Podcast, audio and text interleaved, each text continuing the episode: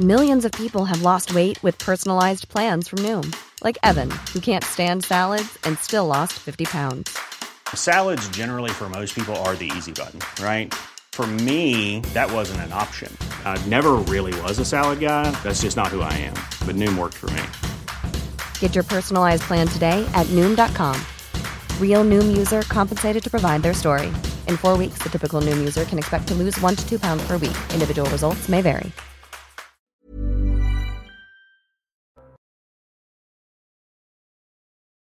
Je suis ravie de vous retrouver. Dans un instant, c'est le débat de la belle équipe qui va commencer. Mais avant cela, un point sur les infos. Le journal. Bonjour Nelly.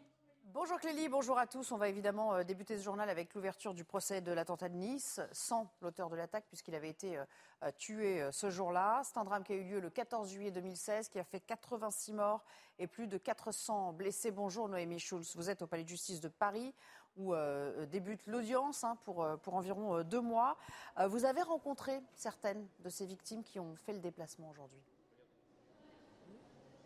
Absolument, l'audience est ouverte euh, il y a quelques minutes euh, seulement et pour cette première journée d'audience, eh bien une cinquantaine peut-être euh, de parties civiles ont fait le, déplacement. C'est beaucoup moins que l'année dernière à l'ouverture du procès des attentats de novembre 2015. Plusieurs raisons à cela. D'abord parce que beaucoup de victimes sont niçoises, elles n'ont pas fait le, déplacement hein, pour l'ouverture de ce procès. Il faut savoir que le procès est également retransmis dans une salle du Palais des congrès euh, de Nice. Euh, certaines victimes feront le déplacement uniquement le jour où elles seront euh, entendues. Beaucoup regrettent hein, d'ailleurs que le procès se déroule si loin de chez elles. Une autre raison, c'est parce que les premières journées d'audience sont très techniques et puis enfin parce que les accusés dans le box ne sont pas directement concernés, ne sont pas les, auteurs directs bien sûr de, cet attentat. Mais j'ai pu échanger avec quelques-unes de ces victimes, un jeune homme notamment qui au micro de Fabrice Elsner a expliqué qu'il était là. Ses deux parents ont été euh, tué euh, le soir du, 14 juillet et que euh, l'ouverture de ce procès c'est pour lui une étape de sa reconstruction. Et puis une jeune femme qui, le soir des attentats, se trouvait avec deux amis sur la promenade des Anglais. Elle a vu le camion arriver, elle a réussi à, l'éviter, elle a été blessée en tombant et plus de six ans après les faits, elle est toujours hantée. Elle nous a raconté qu'elle entendait encore la nuit les cris des personnes autour d'elle et qui lui arrivaient d'avoir l'impression de sentir euh, euh, du sang euh, autour, autour d'elle et pour qui l'ouverture de ce procès, là aussi, est une étape importante. Elle ne savait pas toutefois encore si elle allait prendre la parole pendant le procès. Merci à vous. Merci beaucoup Noémie Chous pour ces premières précisions. On vous retrouvera bien évidemment tout au long de la journée. On en vient aux conséquences de la crise en, Ukraine, toujours avec le Conseil fédéral suisse désormais qui annonce des restrictions euh, énergétiques en cas de pénurie. La Suisse qui craint de manquer d'électricité cet euh, hiver en raison de sa grande dépendance à la France et à l'Allemagne. Situation alarmante donc pour nos voisins et que nous décrit Valérie Labonne en compagnie de Maureen Vidal. Face à la possibilité de pénurie d'électricité cet hiver, le Conseil fédéral suisse a tiré la sonnette d'alarme. Pour éviter une crise de l'énergie, le gouvernement ambitionne de baisser sa consommation de gaz de 15% à l'échelle nationale et pour ce faire, il appelle sa population à réduire sa consommation d'énergie. L'objectif est de faire participer volontairement le plus grand nombre de personnes possible et d'éviter que la Suisse ne se retrouve dans une situation de pénurie. La Suisse produit plus de la moitié de son énergie grâce à ses barrages hydroélectriques, surtout en été, en hiver, le pays est totalement dépendant de ses voisins, la France et l'Allemagne. Ce qu'on a importé d'Allemagne ne sera pas disponible. Donc les 10% que les Allemands ont, ils n'auront pas. Donc là, on a un problème. Puis l'autre problème, c'est du côté français, c'est que la moitié de votre parc nucléaire est à l'arrêt. Les autorités ne veulent pas dramatiser, mais envisagent des restrictions, notamment pour les particuliers. En cas de pénurie d'électricité, les Suisses risquent de subir des coupures de courant de plusieurs heures. L'utilisation du gaz pourrait être même totalement interdite pour chauffer les cheminées, les bâtiments vacants ou même les piscines. Il appelle également les habitants à se préparer. Depuis quelques jours, les Suisses se sont rués sur le bois, les groupes électrogènes et les petits panneaux solaires pour ne pas être victimes de ces pénuries d'énergie. L'actualité, ce sont aussi ces nouvelles révélations dans ce qu'il convient d'appeler euh, désormais l'affaire Pogba. Vous le savez, le footballeur est au cœur d'une tentative d'extorsion de fonds menée par plusieurs de ses proches, dont son frère aîné. Euh, Paul Pogba qui a été entendu une deuxième fois par les enquêteurs au mois d'août. Et nos confrères de France Info ont, révélé le contenu de cette audition. Mathieu Rio. Paul Pogba a-t-il vraiment sollicité un marabout pour jeter un sort à Kylian Mbappé? L'international français dément. Lors de sa seconde audition devant les enquêteurs, Paul Pogba invoque une autre raison. Selon nos confrères de France Info, il assure avoir versé de l'argent au marabout pour une association humanitaire qui aide les enfants d'Afrique. Aussi, il assure avoir les preuves pour étayer ses propos. Paul Pogba est aussi revenu sur le rôle de son frère aîné Mathias. Il disait l'avoir reconnu parmi les malfaiteurs qui lui réclament 13 millions d'euros. Selon la star des Bleus, Mathias n'agirait pas de son plein gré, mais sous la pression des raquetteurs. Pourtant, son frère lui a tout de même envoyé un message sans équivoque lors de son transfert de Manchester United à la Juventus Turin cet été. Tu penseras à nous maintenant que tu as reçu une prime à la signature. Autre révélation, la mère de Paul Pogba aurait subi des pressions jusqu'à son domicile en juillet. Le patron de la sécurité de l'équipe de France avait été sollicité pour la protéger. Il a été entendu par les enquêteurs. Et puis c'est une information, c'est l'information de la mi-journée. C'est donc Liz Truss qui euh, devient première ministre en Grande-Bretagne deux mois après euh, la démission euh, de Boris Johnson. Bonjour Sarah Menahi, vous êtes précisément à, Westminster. Comment s'est déroulé le, le vote ce matin? Expliquez-nous comment ça s'est passé. Bonjour, alors eh bien ce sont 200 000 électeurs du Parti conservateur, ceux qui ont leur carte du parti, qui ont été appelés à voter. Ils ont donc élu euh, eh bien, Listreuse, vous venez de le dire, on a appris le résultat il y a quelques minutes. Maintenant, le résultat a été annoncé au siège du Parti conservateur. 80 000 voix environ pour Listreuse, 60 000 pour son adversaire, Rishi Sunak.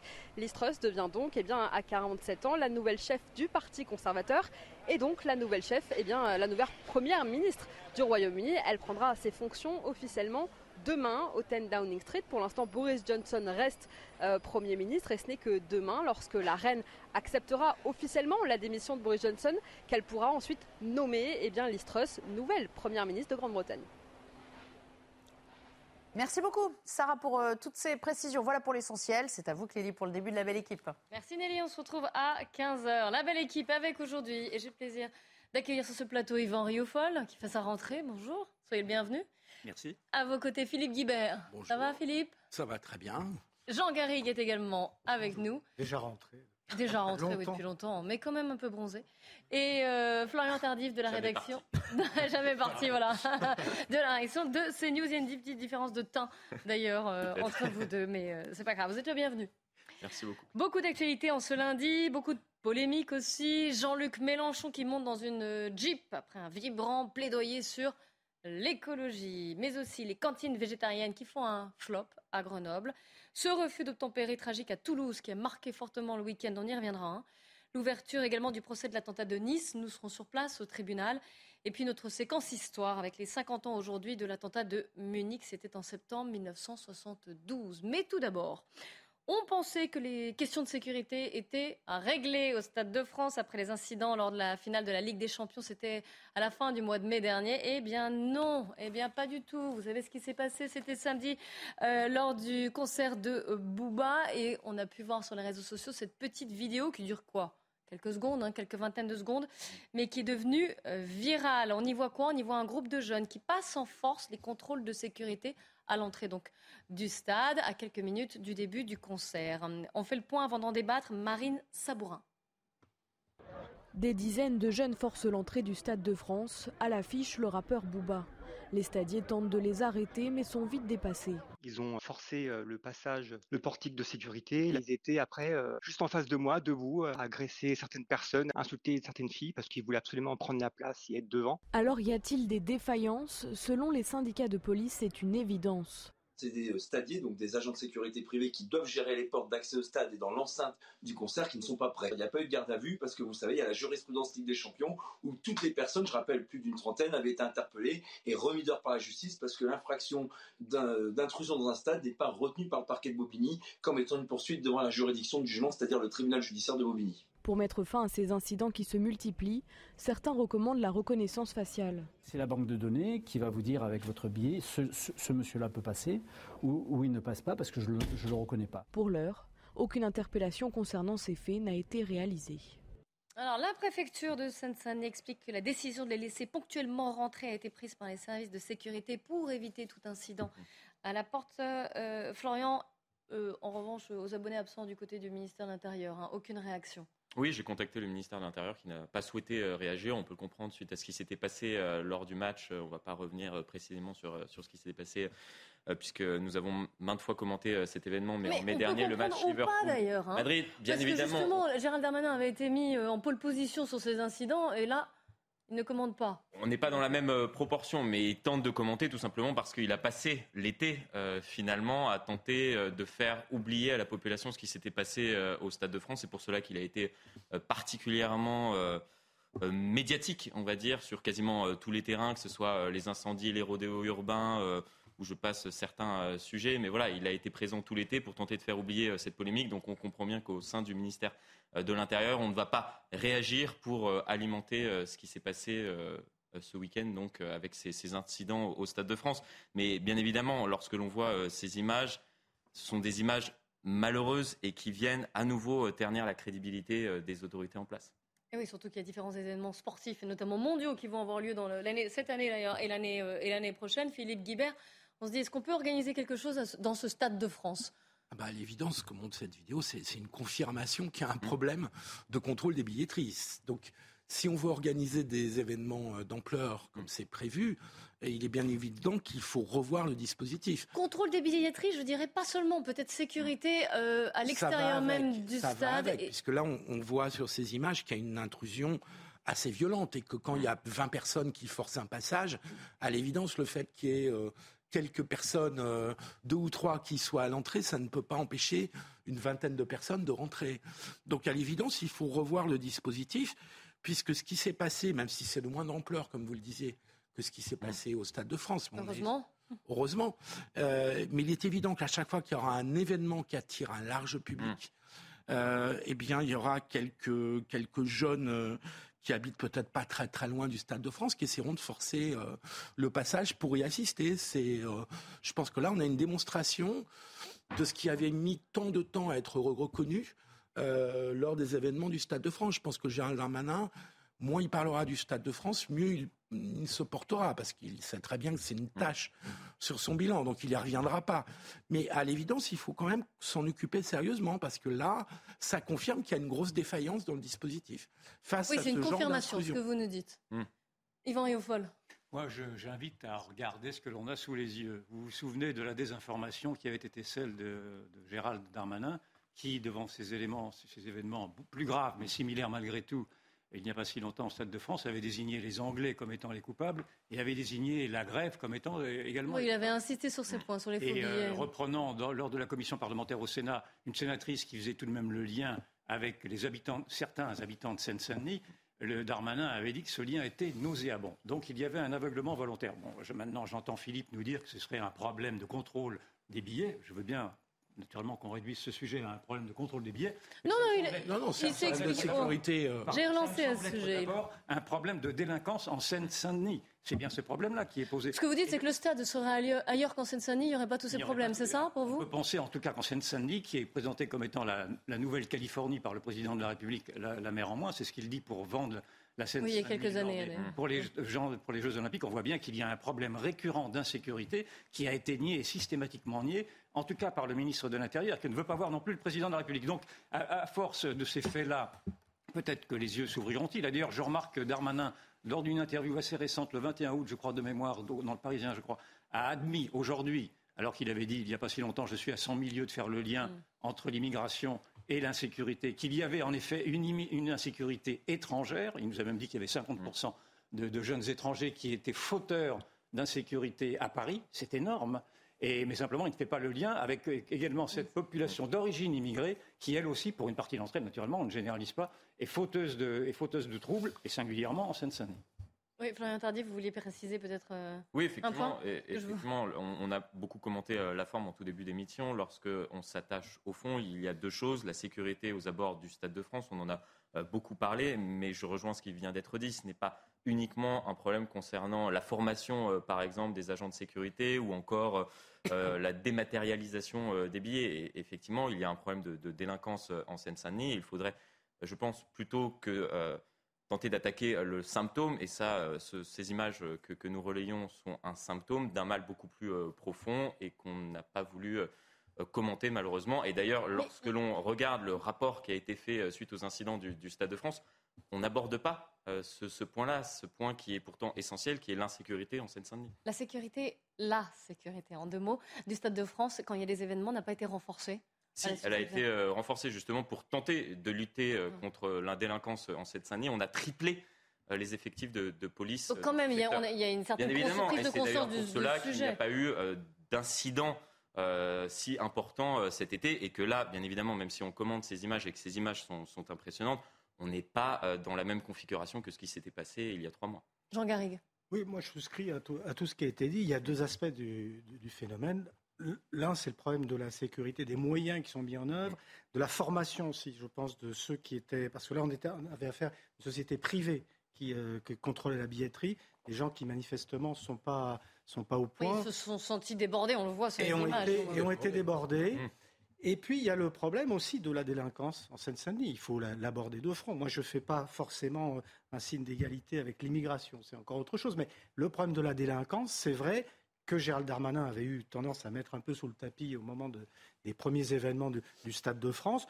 On voit bien qu'il y- a un problème réel de, euh, voilà, de, de ces, de, ces, de ces jeunes un peu désœuvrés qui ne savent pas très bien où ils sont, ce qu'ils font, où ils vont. Et il y a un problème de délinquance qui, qui doit, être, qui doit être réglé. Je- J'en prends juste un, un exemple. J'ai fait partie des 150 000 Français qui, ont, il y a, la semaine dernière, sont allés au festival Rock en Seine euh, à Saint-Cloud. Euh, bon, Saint-Cloud, c'est pas évidemment, c'est pas un quartier, et c'est dans le parc de Saint-Cloud. Il n'y a, pas eu le moindre problème. Il n'y a pas eu le, le moindre, moindre soupçon de personnes qui voulaient entrer, etc. Mais ça veut dire que en Seine-Saint-Denis, on a affaire à un, un écosystème social, culturel, euh, politique aussi, qui fait que vous avez une délinquance et que on ne peut pas euh, mettre de côté cet aspect. De, cet Oui, aspect il faut être d'autant plus vigilant finalement quand il y a des grands événements qui rassemblent énormément de personnes. Ça peut être faut stigmatiser une les aussi. populations qui habitent en Seine-Saint-Denis, dont l'immense majorité sont des citoyens français qui respectent les Bien lois, etc., qu'ils soient issus de l'immigration ou pas de l'immigration. Mais il y a un problème de délinquance. Et face à ce problème de délinquance, il faut regarder les choses en face et le dire. C'est- tout le problème. Et prendre les mesures euh, adéquates. Et prendre les mesures adéquates. Oui, Yvan sur les mesures adéquates, j'entendais le commentaire disant que, en, en fonction de ces événements-là, les, les organisateurs réfléchissaient à mettre un, un système de reconnaissance faciale, c'est-à-dire un, Mhm. un système de reconnaissance à la chinoise. Il faut bien faire très attention à ce qui est en train de se passer au prétexte de lutter contre la délinquance. Et il faut lutter contre la délinquance, naturellement.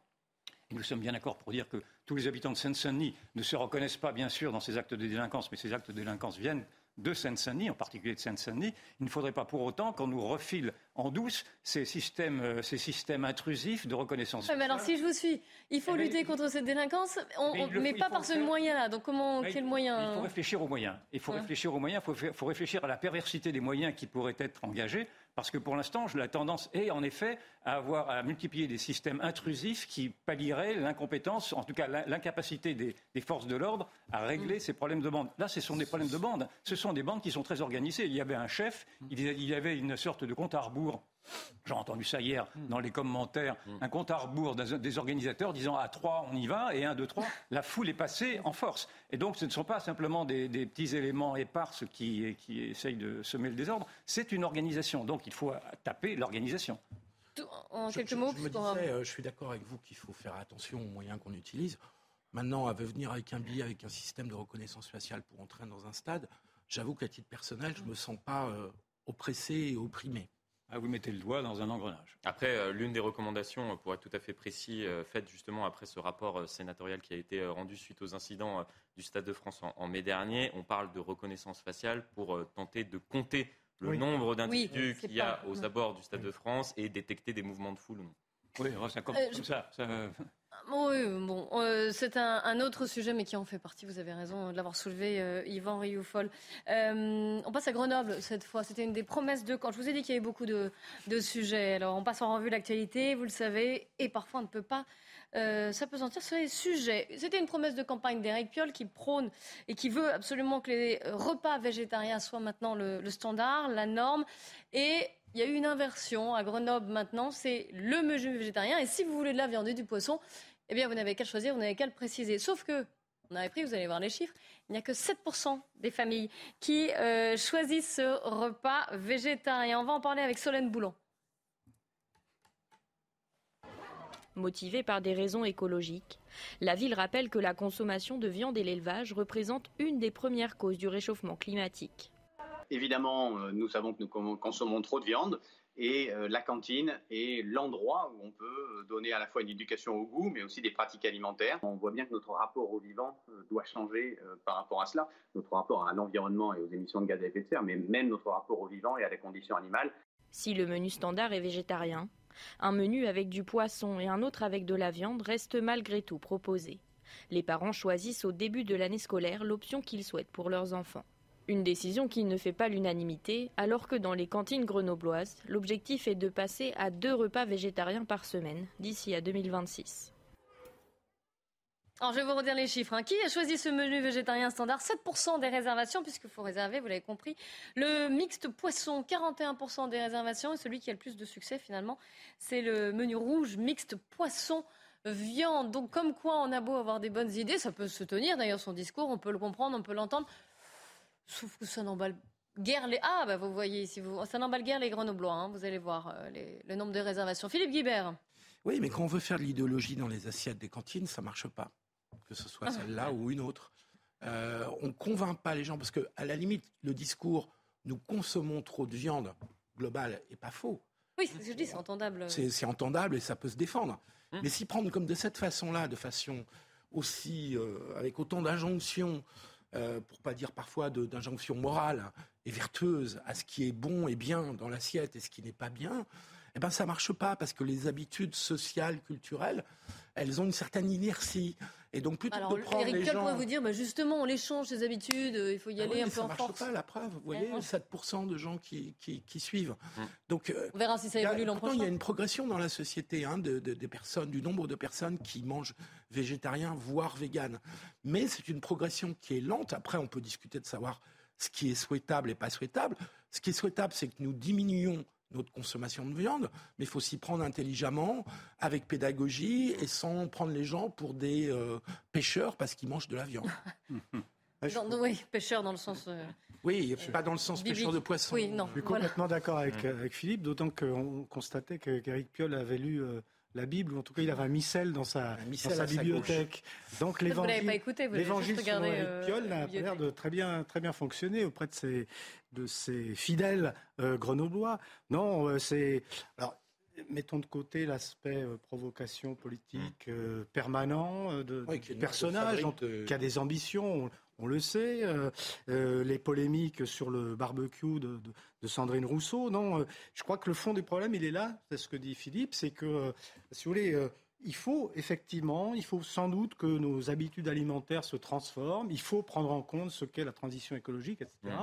Mais il faut le faire en tenant compte de notre culture, de nos habitudes, de nos mentalités. Et Donc il n'aurait pas dû inverser en fait la, la norme. Exactement, selon il n'aurait pas dû inverser, il aurait pu donner le choix, très bien, voilà, mais, mais simplement, Ah, il y a encore le choix. cette même. manière permanente comme ça d'essayer de, de provoquer la société Ouais. française, d'imposer une sorte de doxa, c'est pas comme ça qu'on procède. Yvan. Arrêtons-nous sur l'anecdote que l'on a vue, en effet, de la Bible qui côtoie, Ah, ça vous a plu, qui ouais. côtoie le missel, parce que cela donne quand même une idée.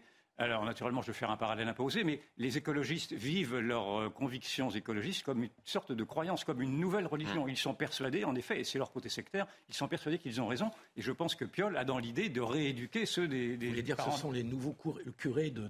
ça- on pourrait les appeler les nouveaux curés, si vous voulez. Pourquoi pas gêne Pas du tout. Il a, je pense qu'il a comme ambition de rééduquer les familles qui n'ont pas compris le message que voudrait leur faire passer. Ah, ça marche pas, hein, visiblement. Visiblement, ça marche pas. Donc c'est très intéressant. En effet, on ne, fait pas, on ne peut pas mettre de de l'idéologie partout, et singulièrement pas dans les assiettes. Simplement, cela reflète très exactement la faillite de l'idéologie partout ailleurs. Il n'y a pas simplement l'idéologie verte. Euh, toutes les idéologies qui nous, qui nous ont conduit à ce désastre que l'on connaît, alors on n'a pas le temps de les, mais enfin, à ce désastre généralisé, euh, sont, sont des, des idéologies qui ont, qui ont eu comme faiblesse d'être coupées de la vie des gens, d'être coupées des réalités, d'être coupées du réel. Et donc aujourd'hui, naturellement, les, les gens répondent par leurs pieds, les, les gens répondent par, par les assiettes qu'ils choisissent, qui ne sont pas celles, en effet, des idéologues. Effectivement, trois, trois choses. Euh, premièrement, ce que dit Eric Piolle euh, est entendable, bien évidemment, puisque 5 kilos de, de protéines végétales pour euh, créer 1 kilo de protéines animales, ça c'est le premier point. Le deuxième point, et ce qui explique très certainement pourquoi Europe Écologie et les Verts n'arrivent pas à progresser dans les différentes élections, c'est tout simplement parce que le but de la politique, c'est de donner un futur à voir. Et au lieu d'être dans le progressisme, on est plutôt dans le régressisme avec, avec les élus écologiques et les différentes polémiques qu'ils soulèvent à chaque fois maintenant qu'ils qui ne prennent la parole. Et, troisième point, et je rejoins tout à fait ce, que, ce qui vient d'être dit par Yvan Rioufol à l'instant, c'est-à-dire que l'idéologie euh, malheureusement euh, propagée par, par les Verts se heurte à chaque fois à la réalité. Et là, on en a un exemple très concret. Pourquoi Très certainement, les personnes et les parents à Grenoble des, des enfants grenoblois décident de, de, choisir un repas avec de la viande, tout simplement parce que la viande, eh bien oui, ça coûte cher et que mm. euh, parfois, euh, pour, pour les parents, le seul moyen de, de procurer la, la, viande pour, pour les enfants, c'est euh, d'obtenir de, de, la viande grâce au, au, repas à la cantine.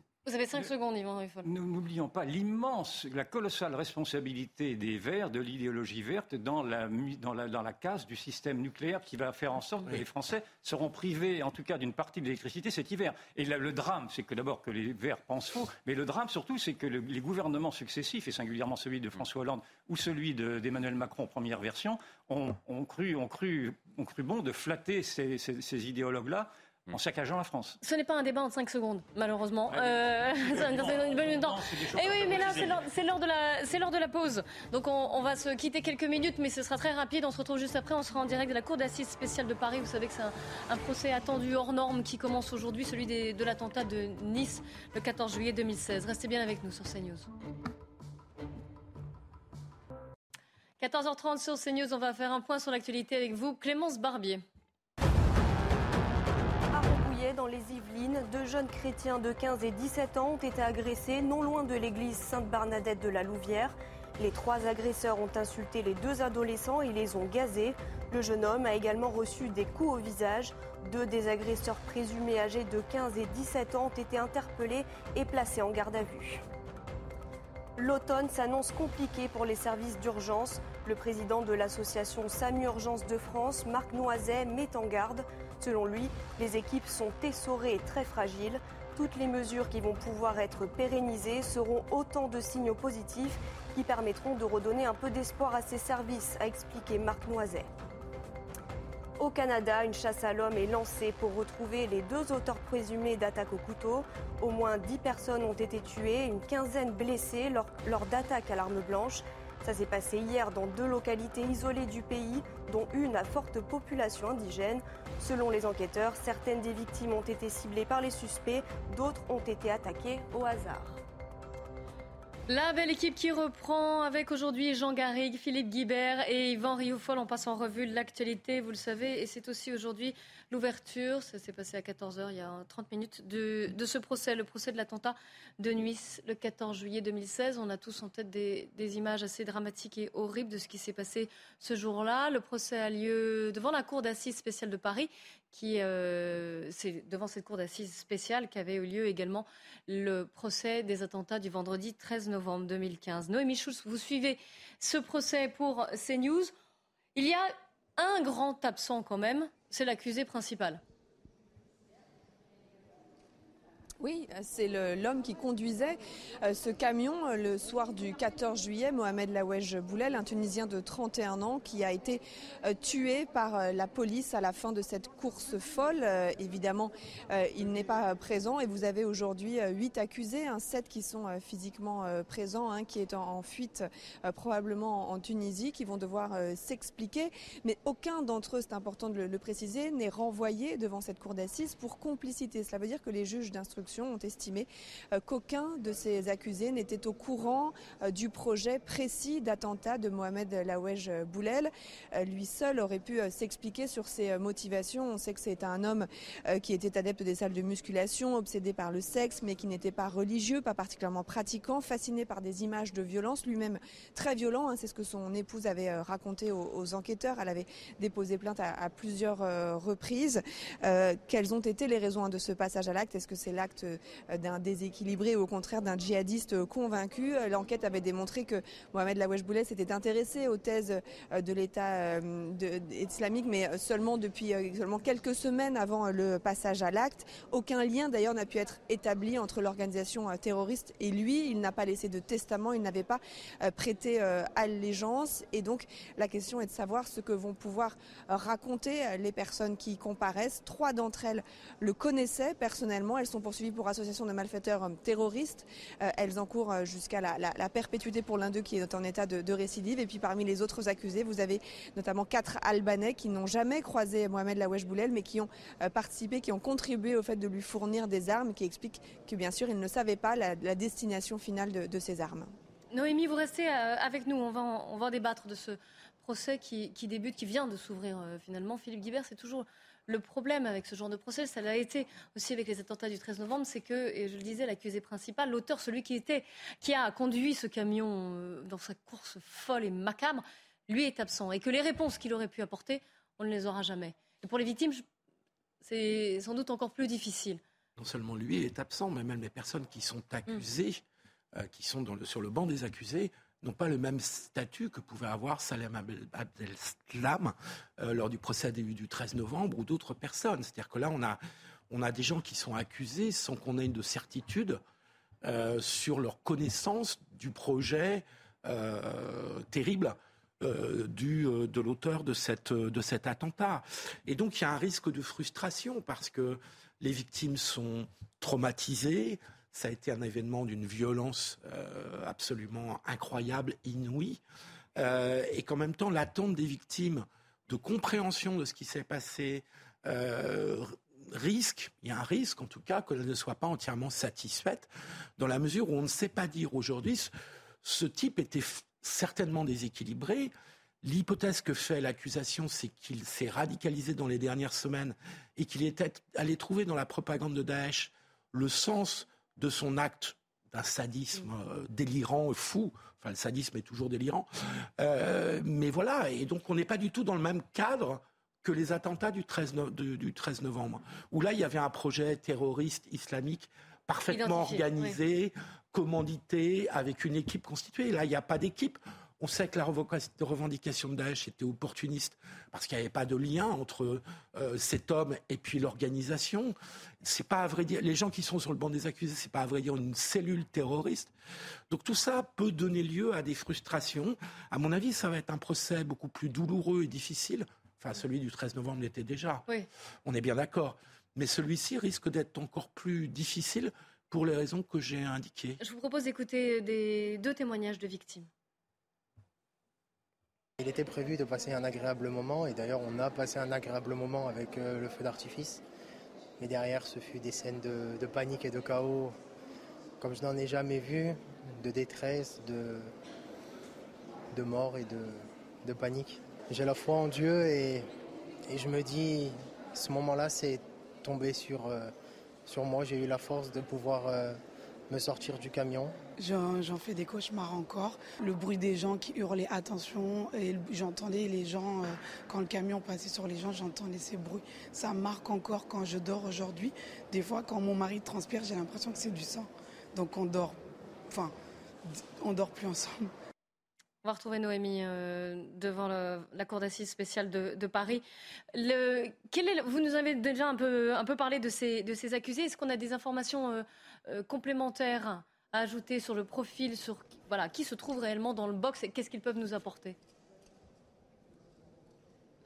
Oui, alors sur les, accusés, encore une fois, la, difficulté, c'est que ce, sera de voir ce qu'ils peuvent raconter de ce projet euh, d'attaque. Encore une fois, aucun n'est poursuivi pour euh, complicité. J'ai évoqué aussi les, Albanais qui ont fourni des armes, mais qui ne connaissaient pas directement Mohamed Lawesh Boulel. Donc je voulais vous dire un mot peut-être des victimes qui, sont, qui ont fait le déplacement devant la d'assises spéciale. Elles ne sont pas très nombreuses hein, euh, aujourd'hui euh, présentes dans la salle. Je dirais peut-être 50, euh, 60 personnes. Ça s'explique par plusieurs raisons. D'abord, on, est loin de Nice, on est loin de, la scène de cet attentat. Ça a d'ailleurs suscité une forme d'incompréhension. Beaucoup de, victimes auraient aimé que le procès se déroule à Nice, mais voilà, c'est la justice antiterroriste. Et pour les, affaires qui ont trait au, terrorisme, eh c'est une cour d'assises spéciale qui siège à Paris.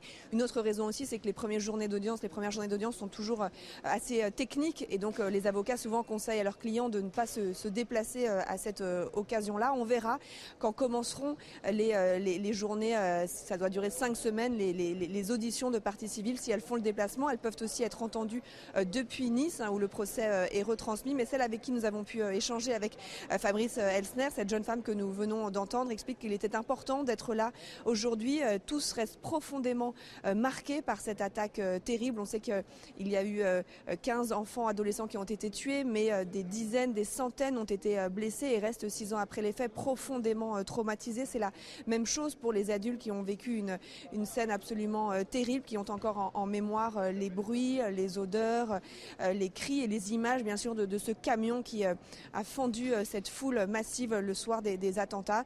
Des victimes qui auront besoin, pour certaines, de, témoigner, de construire ce fameux récit collectif comme on l'avait vu au, procès du 13 novembre, et d'autres qui expliquent que c'est une étape de la, de la reconstruction. On va vous retrouver, Noémie Schulz, ne partez pas. Yvan Rioufol. Une fois de plus, le procès de l'islam radical, de l'islam qui tue, ne sera pas posé. Il n'avait pas été posé lors du procès du plan. Euh, qui avait duré presque mm. près, enfin en tout cas huit mois, ou je ne sais plus, ou sept mois. mois même, plus. Ou plus, pardon, je ne sais plus. Euh, et là encore, euh, il le sera d'autant moins qu'effectivement le, le, tueur le tueur, qui est un Tunisien, a été abattu par, par la police et que les, ceux qui sont dans le box, ce sont vraiment des, des, des seconds couteaux. Et donc, en effet, vous parliez de frustration, c'est le terme qui vient à l'esprit, naturellement, car on voudrait savoir quels sont les responsables. Or, les responsables sont connus. Mm. Il y a des influenceurs, il y a des réseaux, il y a, il y a des il y a des fauteurs de guerre mais, qui sont dans son entourage, on peut l'imaginer. Il ne s'est pas radicalisé tout seul. Et certes, il était fragile psychologiquement, mais cela ne peut pas euh, tout excuser. et, le deuxième drame, et j'évacue un peu le sujet, mais il a été évoqué dans la presse régionale également, c'est que vous avez eu parmi les victimes, les jeunes victimes, 15 jeunes enfants qui, ont, euh, qui ont été autopsiés, et en fonction de ces autopsies, la totalité de leurs organes ont été prélevés. Donc il y a un magistrat qui estime qu'il y a une oui, ça a, été, ça a été dit dans Nice Matin, ça a été repris dans le Figaro, et personne n'en parle. Il y a également une sorte de, décivilisation qui parcourt maintenant euh, l'ensemble du pays, en tout cas dans, les, dans les cerveaux les plus faibles, et jusque, y compris chez, ces, chez dans ces prélèvements qui ont été faits d'une manière abusive, dans une manière disproportionnée, a dit un magistrat. Alors ça, c'est un, sujet oui, connexe. un autre sujet, mais même malgré tout, ça, ajoute à la douleur des parents. Mais euh, je vais revenir euh, sur le procès. Hein. Noémie Schulz, on a fait référence plusieurs reprises au procès des attentats du, 13 novembre, que vous avez suivi d'ailleurs euh, pour CNews également. On a parlé à l'époque d'un procès hors normes. Est-ce que là aussi, on peut appeler ce procès, le procès des attentats de Nice, un procès hors normes Est-ce qu'il l'est? Oui, il l'est à plusieurs égards. Il l'est d'abord parce qu'il se tient dans cette même euh, salle qui se trouve derrière moi, qui avait été construite pour euh, le procès des attentats du 13 novembre, mais aussi dans la perspective de, cette, de ce procès-là, celui pour euh, l'attentat de Nice. On rappelle que c'est après l'attaque du Bataclan, la deuxième attaque la plus meurtrière sur le, sol français depuis la, Seconde Guerre mondiale, 86 morts. Donc c'est un procès hors norme au regard du nombre de victimes. Il y avait le soir du, du 14 juillet juillet, euh, des milliers de personnes sur euh, la promenade des Anglais. Aujourd'hui, vous avez 865 personnes qui se sont constituées partie civile. C'est un chiffre bien inférieur. On était à plus de 2400 parties civiles au procès des attentats du 13 novembre, mais qui va sans doute euh, augmenter au fur et à mesure des, semaines et des mois. Hein. Ce procès va durer plus de trois mois et demi. On le rappelle, il va se terminer à la, milieu du mois de, décembre. C'est un procès hors norme aussi au regard du nombre d'avocats, hein. plus de 130 avocats qui représentent ces, victimes et qui représentent les, les accusés. Euh, mais ça n'a pas l'ampleur, bien sûr, euh, du procès des attentats du 13 novembre. Je l'ai remarqué hein, tout à l'heure, on, l'a remarqué, pas du tout la même euh, affluence, que ce soit les, victimes, que ce soit les, avocats, une salle, une salle d'audience qui n'est pas du tout remplie aujourd'hui. Alors on verra encore une fois dans les semaines qui viennent comment ça se passe. Et là aussi, peut-être pour différentes raisons, peut-être parce que la distance géographique et aussi parce que les attentes sont moindres. peut-être que les victimes attendent moins de, de réponses aux questions qu'elles se posent parce que elles savent que les personnes qui sont sur le banc des accusés ne pourront pas répondre vraiment à, leurs questions sur les motivations du passage à l'acte de Mohamed Lawesh Boulel. Merci beaucoup, Noémie Chous. Vous êtes avec euh, Florian Paume, Jean Garrigue.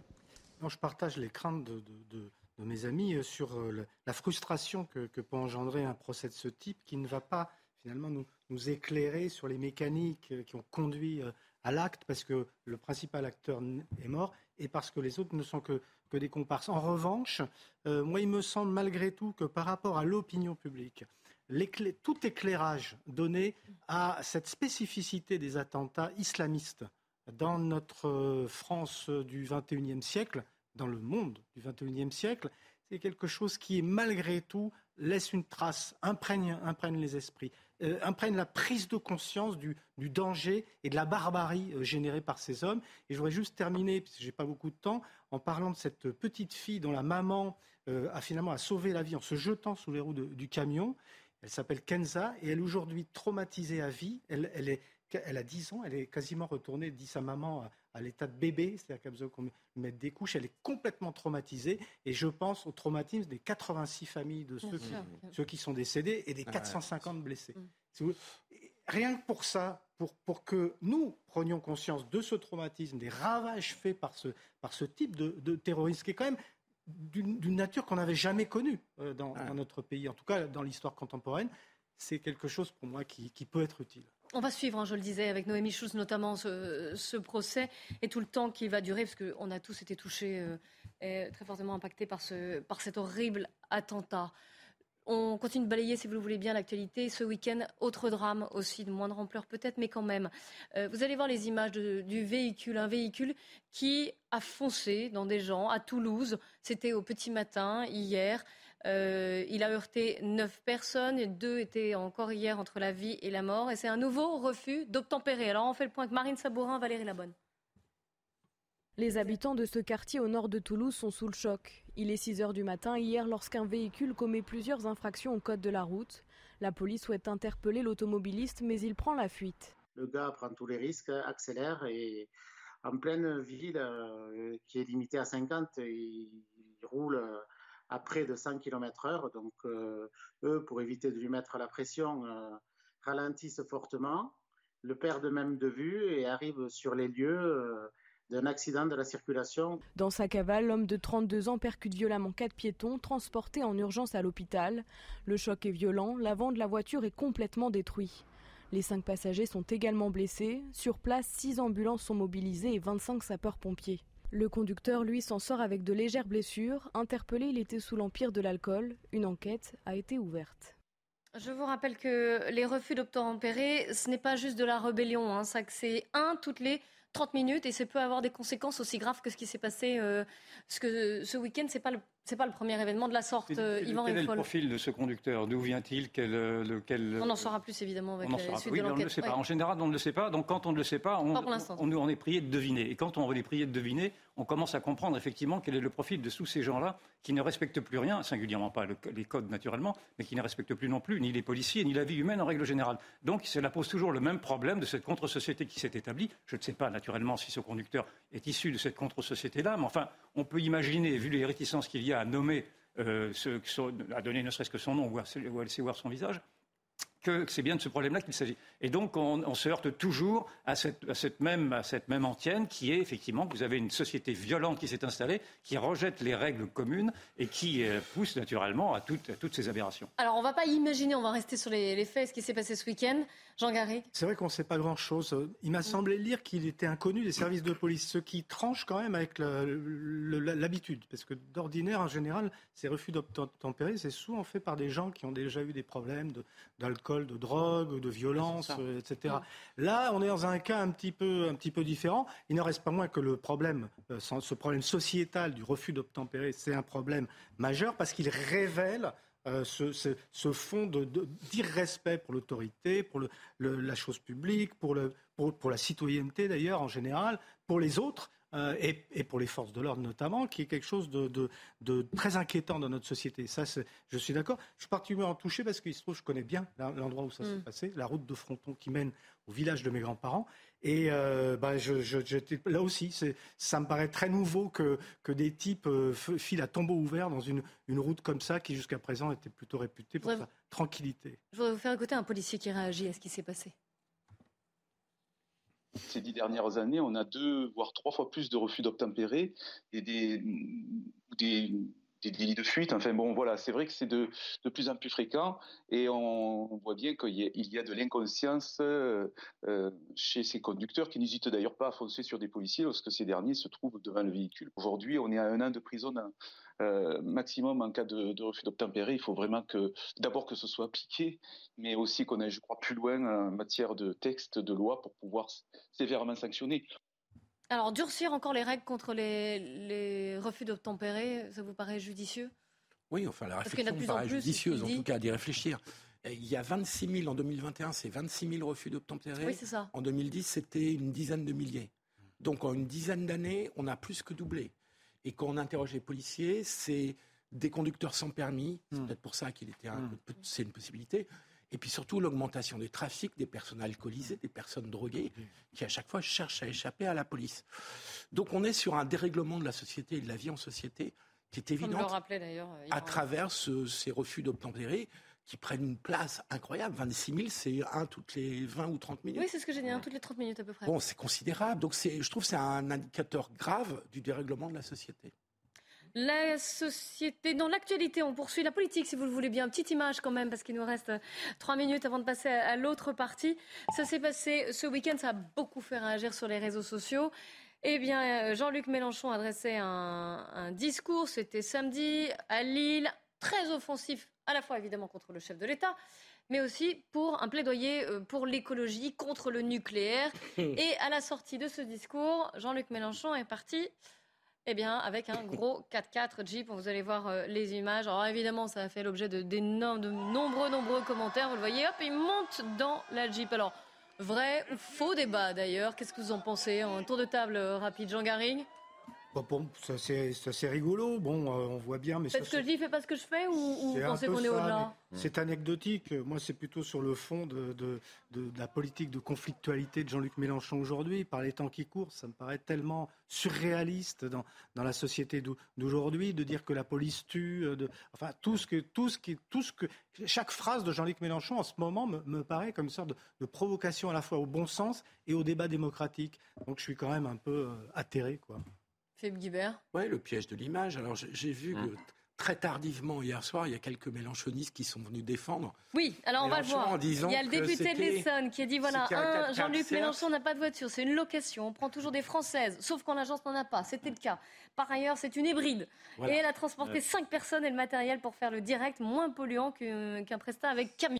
Voilà. Enfin, ce qui Voilà, est intéressant, c'est qu'il s'agit d'Antoine. Léaumont et Antoine Léaumont est en charge de la communication euh, de Jean-Luc Mélenchon. En tout cas, il était chargé de la communication de Jean-Luc Mélenchon sur les réseaux sociaux et c'était le premier à dénoncer euh, justement ce, ce genre d'image euh, lorsqu'il s'agissait d'opposants à Jean-Luc Mélenchon. Donc c'est assez intéressant de voir qu'aujourd'hui, ils sont obligés de justifier Comme Emmanuel Macron justement avec le que, bah, jet ski parfois, oui, comme Par Emmanuel. Macron avec le jet ski. Non, mais vous c'est- êtes fait exactement référence la même i- implicitement. C'est je- exactement la même image. Donc il est pris au piège de- de- de- d'un procédé qu'il a, que les insoumis ont souvent utilisé à l'égard de leurs adversaires politiques. C'est anecdotique, mais c'est rigolo et, et ça peut C'est pour ça que je servir. voulais quand même qu'on la. Ça peut servir voilà. de leçon. euh, c'est pour ça que je vous la soumettais. arrosé. Voilà. Je Euh, Quand terme. on fait profession de donner des leçons, il faut être euh, irréprochable naturellement. Et là, il y a un manque de discernement. Naturellement, c'est tout à fait anecdotique. Je ne trouve pas que ce soit très intéressant. Mais enfin, en effet, du point de vue de l'image, il est tout à fait concevable que l'on puisse émettre la critique de voir ce Mélenchon dans une, dans une voiture de, de kéké. Je ne sais pas comment. De quel, quatre, je sais pas. Ah, bien, Pardon. il sais pas. Eh oui, il est de retour de vacances, donc il est en forme. on a- Et, euh, et donc, naturellement, cela décrédibilise un peu son discours. Il n'a pas besoin de cette voiture pour se décrédibiliser dans son discours. Oui, Ça, la aucun risque politique pour lui, euh, Florian. Je ne pense pas parce que euh, ces images ont été euh, extrêmement euh, commentées de la part des opposants euh, de Jean-Luc Mélenchon. Et je pense que euh, les sympathisants de, de Jean-Luc Mélenchon sauront faire le, le distinguo entre euh, le fait qu'il ait pu se, se déplacer euh, en, en SUV et, et le discours qu'il a pu euh, tenir. Donc je ne pense pas qu'il y ait de risque politique. Là, on est plutôt dans la surmédiatisation d'un fait qui est somme toute voilà, assez anecdotique. Même si l'image, effectivement, est intéressante, suite notamment aux images qui ont été commentées cet été. Mais la l'anecdote est République toujours, sur, euh, est sur le toujours marrante et je voulais vous la soumettre Tout euh, de toute façon dans ce Je débat. Je me demande si Mais- Mélenchon ne cherchait pas à affirmer sa virilité. Je sais à quoi vous faites référence au barbecue. On, reste ensemble. assez vous vous moquez. On reste ensemble. On, on reviendra à 15h après le journal pour parler cette fois d'un anniversaire. Ça fait 50 ans qu'a eu lieu ce terrible attentat, l'attentat au JO de Munich. Christian Proutot est avec nous parce que ça a grandement changé les, euh, le visage de la lutte antiterrorisme. Vous verrez pourquoi. Restez bien avec nous. Il est 15h, alors avant de reprendre la belle équipe, on fait un point sur le journal. Nelly Denac. Bonjour Clélie, bonjour à tous. Et à la une de votre journal, euh, l'ouverture euh, du procès de l'attentat de Nice, sans l'auteur de l'attaque, vous le savez, puisqu'il avait été tué euh, la nuit du drame. Je vous rappelle qu'il avait eu lieu le 14 juillet 2016. 86 personnes sont mortes, plus de 400 autres ont été blessées. Certaines victimes, d'ailleurs, ont tenu à faire le déplacement jusqu'à Paris pour l'ouverture de l'audience, un procès qui devrait se tenir jusqu'au mois de, décembre de cette année. Et ces victimes se sont confiées au micro de Noémie Schulz et Florian Paume. On va en écouter quelques-unes. Il était prévu de passer un agréable moment et d'ailleurs on a passé un agréable moment avec euh, le feu d'artifice. Mais derrière ce fut des scènes de, panique et de chaos comme je n'en ai jamais vu, de détresse, de mort et de, panique. J'ai la foi en Dieu et, je me dis, ce moment-là c'est tombé sur, euh, sur moi. J'ai eu la force de pouvoir euh, me sortir du camion. J'en fais des cauchemars encore. Le bruit des gens qui hurlaient attention, et j'entendais les gens, euh, quand le camion passait sur les gens, j'entendais ces bruits. Ça marque encore quand je dors aujourd'hui. Des fois, quand mon mari transpire, j'ai l'impression que c'est du sang. Donc on dort, enfin, on dort plus ensemble. La solidarité européenne, c'était le maître mot hein, euh, du euh, Conseil de euh, défense qui a eu lieu la semaine dernière à l'Elysée. Et aujourd'hui, Emmanuel Macron s'entretient par visioconférence avec le chancelier allemand Olaf Scholz. L'échange qui portera bien évidemment sur la situation énergétique en Europe. Ils aborderont les mesures complémentaires qui pourront être prises pour protéger à la fois les ménages et les entreprises. Et puis, on a appris à la mi-journée que c'est Liz Truss euh, qui euh, devient Première ministre euh, en Grande-Bretagne, deux mois après la démission de Boris Johnson. Bonjour Sarah Menaï, vous êtes notre correspondante à Londres. Vous vous trouvez à, Westminster en ce moment. on va peut-être revenir au, au, parcours de cette femme qui occupait déjà un portefeuille important, qui est une femme politique accomplie, chevronnée. Bonjour. Alors oui, effectivement, elle a un beau parcours derrière elle, Listros. Elle a commencé sa carrière en tant que comptable, puis elle était eh la chef de la diplomatie du gouvernement Johnson. Elle a également été ministre des Femmes et de l'égalité. Elise Truss, eh c'est un personnage donc connu euh, du paysage politique britannique. Elle a 47 ans. Elle a une proximité affichée dans les idées avec une certaine Margaret Thatcher, celle qui a dirigé d'une main de fer la Grande-Bretagne pendant 11 ans dans les années 80. Elle a des convictions euh, sociales plutôt conservatrices et des convictions économiques et eh bien libérales. Voilà un petit peu pour le portrait donc de celle qui va remplacer à partir de demain Boris Johnson, puisqu'elle n'est pas encore officiellement première ministre. Liz Truss, elle le deviendra demain lorsqu'elle va voyager eh en Écosse à Balmoral pour y rencontrer rencontrer la reine. Elisabeth II, à 96 ans, ne peut pas se rendre à Londres pour rencontrer Boris Johnson et Liz Truss. Ils vont donc aller à elle. La Elisabeth II va officiellement accepter, acter la démission de Boris Johnson, puis nommer donc ensuite Liz Truss, qui rentrera à Londres pour faire son premier discours en tant que nouvelle première ministre euh, britannique au 10 Downing Street. Elle recevra ensuite les codes nucléaires et puis elle recevra eh bien, les coups de fil euh, des chefs d'État euh, étrangers qui vont donc la féliciter. Emmanuel Macron devrait notamment donc passer un petit coup de fil à Liz Truss demain après-midi pour la féliciter de son élection. Merci beaucoup pour toutes ces précisions, Sarah. Voilà, Clélie, c'est à vous pour la suite du débat. Merci beaucoup, Nelly. Et c'est la belle équipe qui euh, reprend dans un instant notre séquence histoire, puisqu'il y a 50 ans, tout, pile avait lieu cette terrible prise d'otage et cet acte terroriste lors des Jeux Olympiques de Munich. Et on verra, Christian Proto nous rejoindra, que ça a été un acte fondateur dans notre nouvelle manière d'envisager la lutte antiterroriste. Avant cela, euh, ce qui s'est passé ce week-end, un nid de samedi à dimanche, une association a permis à 300 migrants de pénétrer dans un bâtiment afin de, s'y loger. Alors, les forces de l'ordre sont intervenues et ont fait évacuer les lieux. Avant de débattre avec Jean Garrigue, Philippe Guibert et Yvan Riofol, on fait le point avec Antoine Durand et Thibault Marcheteau. Ils avaient trouvé refuge dans cet immense bâtiment vide de 8000 mètres carrés à Gentilly dans le Val-de-Marne. Un bâtiment désaffecté qui doit être prochainement détruit, une intrusion de plusieurs centaines de migrants, dont des enfants, rendue possible grâce à une association qui plaide pour la réquisition citoyenne des bureaux vides, qui représenterait selon elle jusqu'à 4 millions de mètres carrés en Ile-de-France. Mais ce mode d'action est décrié par les forces de l'ordre. Pour certaines associations, c'est une forme de. C'est pour montrer en fait, euh, pour médiatiser la chose, pour dire que voilà, il y a des gens en difficulté et tout ça. Maintenant, après, nous, notre devoir, parce que ces gens, ils font, ils mettent en place ce dispositif-là, mais il faut savoir que sur place, il n'y a pas de sécurité. Euh, les, les, locaux étaient insalubres, donc dangereux pour les familles, les enfants, les femmes. Nous, notre priorité, c'était de préserver euh, ces gens-là, et puis, à la demande du préfet, faire évacuer les lieux. La maire communiste de Gentilly déplore cette situation. Il faut que l'État euh, prenne prenne aussi ses responsabilités. Hein. Euh, les migrants, c'est un, un, problème euh, national, voire international. Euh, et je crois que ça, doit, ça appelle à la mobilisation de tous. Plusieurs responsables de l'association ont été placés en garde à vue pour violation de propriété privée. S'il est entièrement vide, le bâtiment reste surveillé par les forces de l'ordre. Yvan Riofol, euh, juste un point quand même, un focus sur le rôle des associations, qu'on le salue pour leur travail, pour ce qu'elles font, pour la médiatisation de certaines affaires. Mais euh, parfois, et on le voit, elles peuvent aussi, euh, ça peut aussi aboutir à d'autres situations beaucoup moins, beaucoup moins agréables et légales, bien sûr. Ou un jeu délictueux. On comprend bien qu'elles sont emplies de bons sentiments, mais quand l'immigration clandestine est devenue un problème tel aujourd'hui qu'il est en train de d'ébranler la cohésion, la cohésion nationale, l'immigration clandestine et même une immigration régulière qui ne s'intègre plus, il devient criminel presque aujourd'hui de favoriser cette immigration clandestine en, prêtant main forte. Donc, non, je parlais même pas de ça. Elles ont réquisitionné un, bâtiment qui était. Alors déjà, elles ont pas le droit. et ensuite, une invasion et, elles ont et ensuite c'était un salut. Elles ont réquisitionné un bâtiment. Donc ce ne sont pas a priori des, des, comportements très républicains. Et donc je pense que ce ne sont pas tant les migrants, en l'occurrence, qui sont coupables, bien qu'ils soient coupables d'être rentrés sans papier, mais que ce sont les associations qui devraient être poursuivies. C'est je pense que vous allez être un peu plus nuancé, c'est ça? C'est une opération médiatique de la part de cette association qui a voulu mettre en évidence l'existence de ces migrants et le problème plus général des migrants.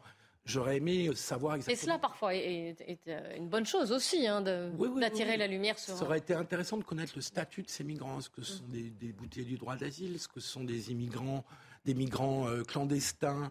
Bref, euh, le discours n'est pas forcément le même selon le, statut de ces migrants. On est dans une période où les migrations reprennent. Euh, on peut le constater en Italie, on peut le constater en Grèce et dans l'Europe centrale. et donc cette crise des migrants est devant nous donc je crois que la, la question de, de, l'immigration n'est pas une question derrière nous et qu'elle va se reposer dans, de, dans, dans, des termes euh, souvent douloureux dans les années qui viennent. Ah, et raison de plus pour ne pas laisser passer ces, ces, actes irresponsables qui sont ceux de ces associations qui soutiennent ces migrants. Je suis désolé, euh, il n'y a pas, à avoir de nuance là-dessus. Hein. Où il faut qu'on soit clair, au contraire. les migrants, ils existent, ce pas les associations qui les créent. Non, mais quand les associations aident à ceci, il faut sanctionner les associations. Je suis désolé. Jean Garret. Je suis d'accord, c'est une occupation illégale, c'est un acte délictueux et, délictueux, pardon, et, sans doute un acte évidemment euh, de communication pour euh, United Migrants. Je crois que c'était l'association. La, euh, il y a quand même le, le problème de ces logements inoccupés, en, notamment en Île-de-France.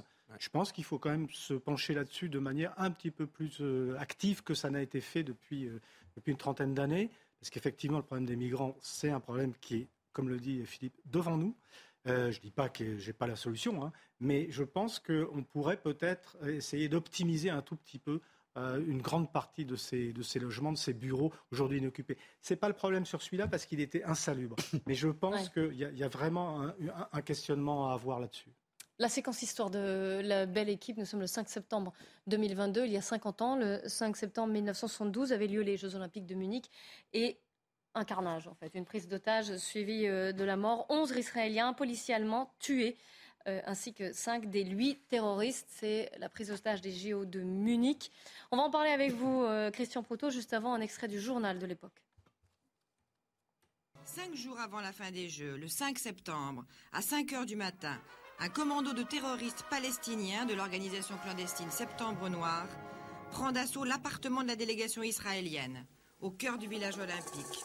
Deux athlètes sont abattus au cours de l'assaut, mais neuf autres sont pris en otage par les terroristes. La police allemande cherche à se faire pardonner sa formidable négligence et ses tireurs d'élite finissent par ouvrir le feu sur les Palestiniens qui ont été transportés avec leurs otages sur un aérodrome militaire proche de Munich où un 727 est prêt à décoller. Les Palestiniens détruisent alors à la grenade les deux hélicoptères qui les ont amenés, massacrant sans hésiter tous les otages israéliens. C'est donc 11 victimes israéliennes et 5 terroristes qui paient de leur vie les affrontements israélo-arabes. Le lendemain, après une brève cérémonie funèbre, les Jeux reprennent. Vous avez tous vécu ces Jeux Olympiques. On va voir euh, quels souvenirs vous en gardez. Mais juste avant, je donne la parole à, Christian Proutot. Parce que non seulement vous avez vécu, mais ça a un peu changé votre carrière aussi. Oui, totalement. En fait, j'étais comme tout le monde, moi, en 72, le, 5 septembre 72, en train de, regarder la télévision. Euh, le 4 d'abord, puis ensuite le 5. Et euh, on a découvert en direct, c'était la première fois qu'on découvrait en direct avec des images telles qu'elles étaient vécues, mises en place au départ, pour recouvrir un événement qui pour tout le monde était un événement international de paix, qui était le, les Jeux olympiques.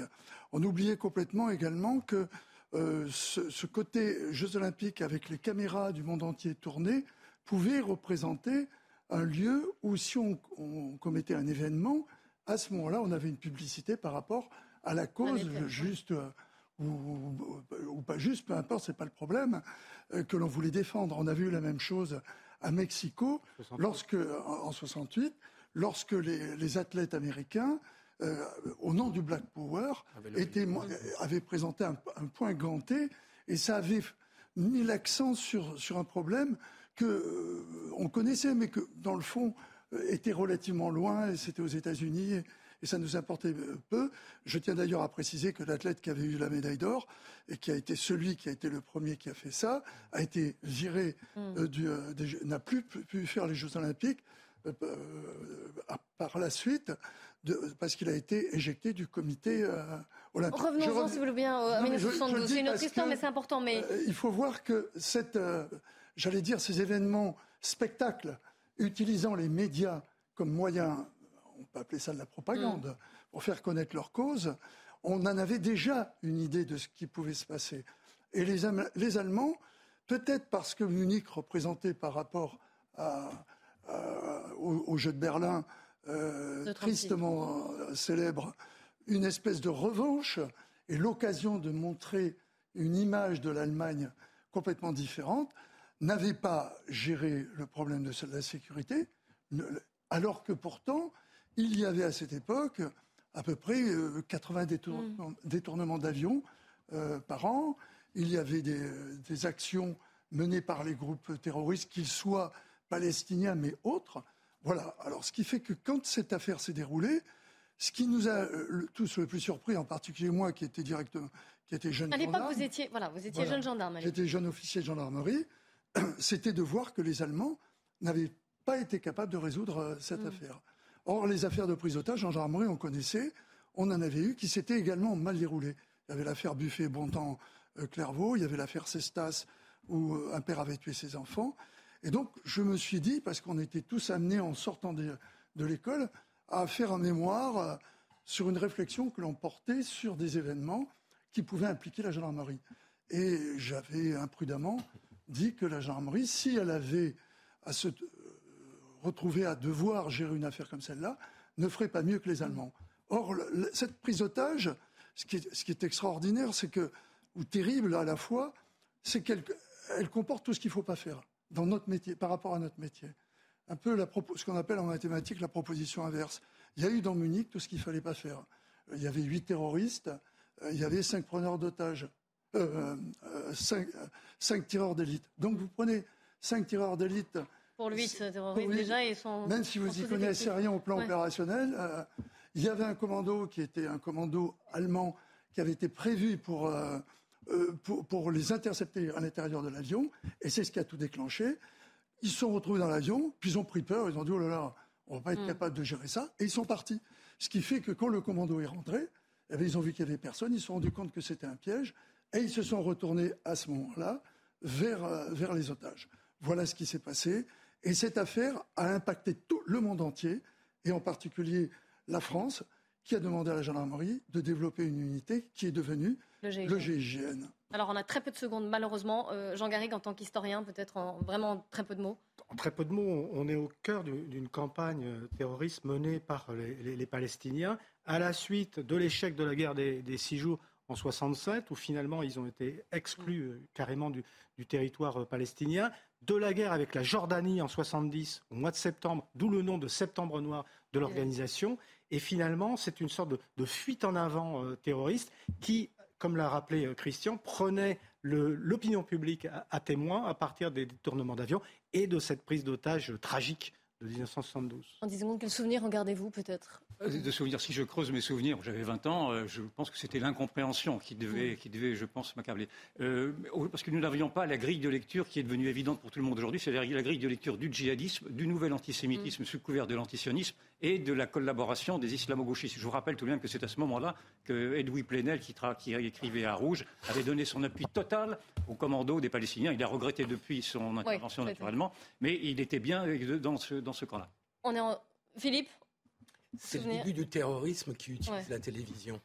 Alors, non, je suis désolée, on doit, on doit- on n'en doit même pas, même pas une seconde, je suis désolée. Euh, vous nous raconterez tout ça. Un grand merci, Christian. Un grand merci à vous trois d'être, euh, vous trois d'être venus débattre dans un instant l'heure des livres qui, Anne Fulda reçoit Nathan Dever pour son livre Les liens artificiels et puis Nelly Denac et ses invités pour 90 minutes info. Elle reviendra certainement sur euh, euh, cet attentat de Munich. Merci à tous, à demain, 14h.